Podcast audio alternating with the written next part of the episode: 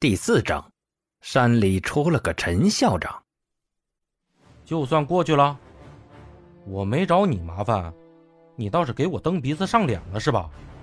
陈斌破罐子破摔的摊了摊手，我就站在这儿，有本事你来呀，把我扔山里喂狼去，顺便看看村里人还能不能容你。牛赖子冷笑了几声，哼，我确实不敢拿你怎么样。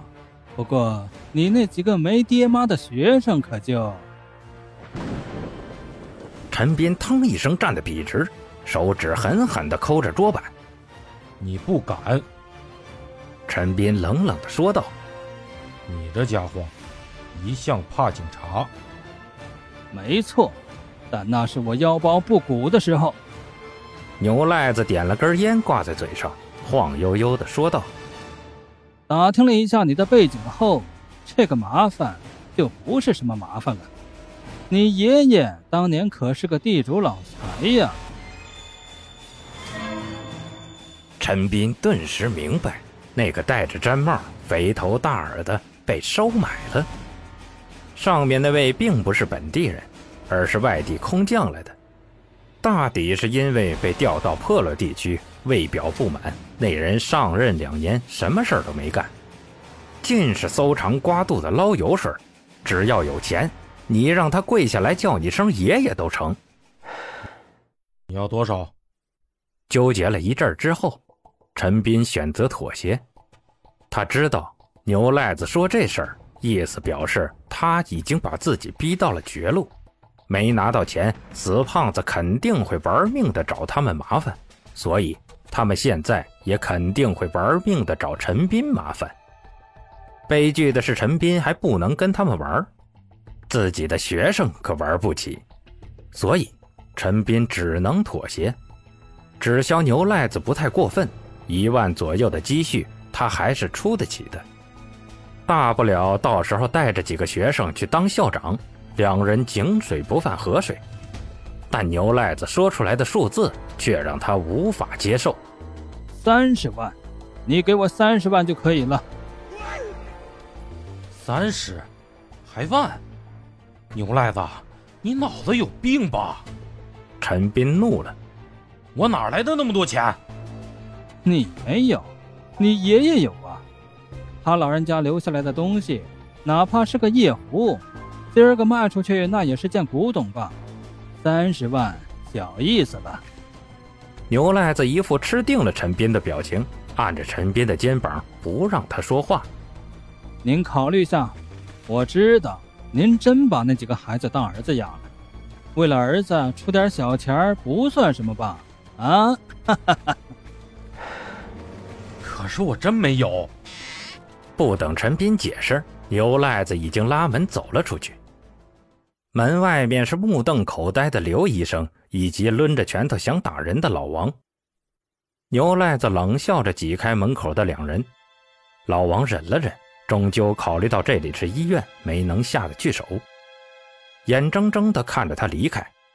刘医生火急火燎地跑上前，翻弄起陈斌的衣服，询问着：“呃，陈老师，你没事吧？那家伙有没有拿你怎么样？”没事，你不也听到了吗？他来求财的，把我打出点什么好歹来，他去哪里敲诈那么多钱？那个死兔崽子，太不知道好歹了！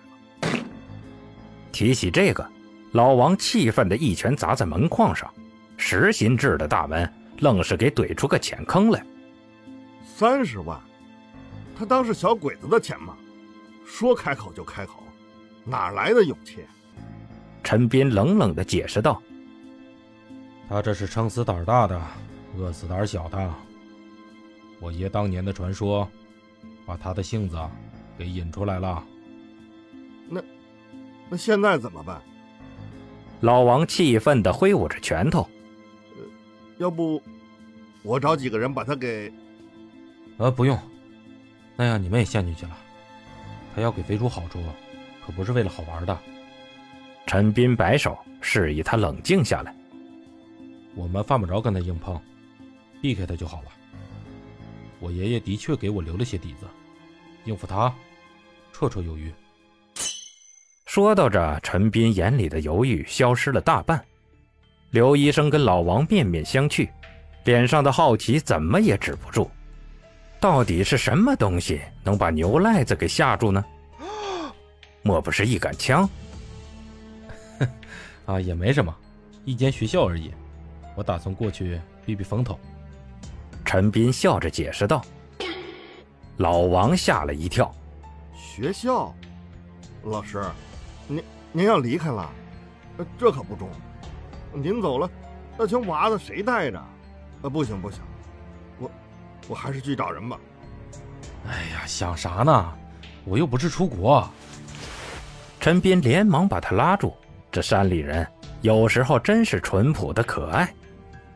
只是出个远门，嗯呃，也不算是出远门。学校离这里还是挺近的。你们要是愿意，把娃子交给我一并带过去就是了。那边宿舍之类的，应该也是有的。这样啊？可可怎么显得我们怕了他们似的？老王还有些不明所以，依旧想用拳头解决问题。刘医生连忙拉住他，打了个圆场。哎，你少说两句吧，这对陈老师来说可是好事啊。以后得叫你陈校长了。只是不知道你那边治安怎么样？看牛赖子这架势，怕不是会跟过去捣乱吧？要不我帮你联系几个拳头师傅过去当保安。说到底。两人还是怕陈斌吃了亏，毕竟陈斌弱势的样子是个人都看得出来。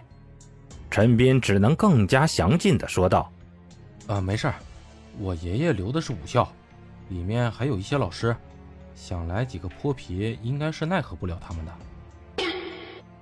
武校，您不教识字了？老王咋咋呼呼的嚷嚷起来：“也教，但……”不当主要的课程，呃，最多只当个课外辅导班。你也看到了，山里这情况，会文字的终究不如会拳头的占便宜。陈斌舔了舔嘴唇，解释道：“呃，你们帮我去村里问问，有没有哪个娃子想跟我一块去的？哦啊，我保证照顾好他们。呃，再有，帮我把赵哥啊，也就是那个律师找来。”嗯，我有点手续想跟他谈谈。哦，成，这些交给我们就好了。你好好歇着啊。刘医生看懂陈斌的意思，架着老王就跑了。两人走后，门口又冒进来张虎头虎脑的脸。阿虎舔着脸走了进来。嗯，不，不好意思啊，老师，我我给您添麻烦了。小家伙说话磕磕巴巴的，脸也红得跟猴屁股似的。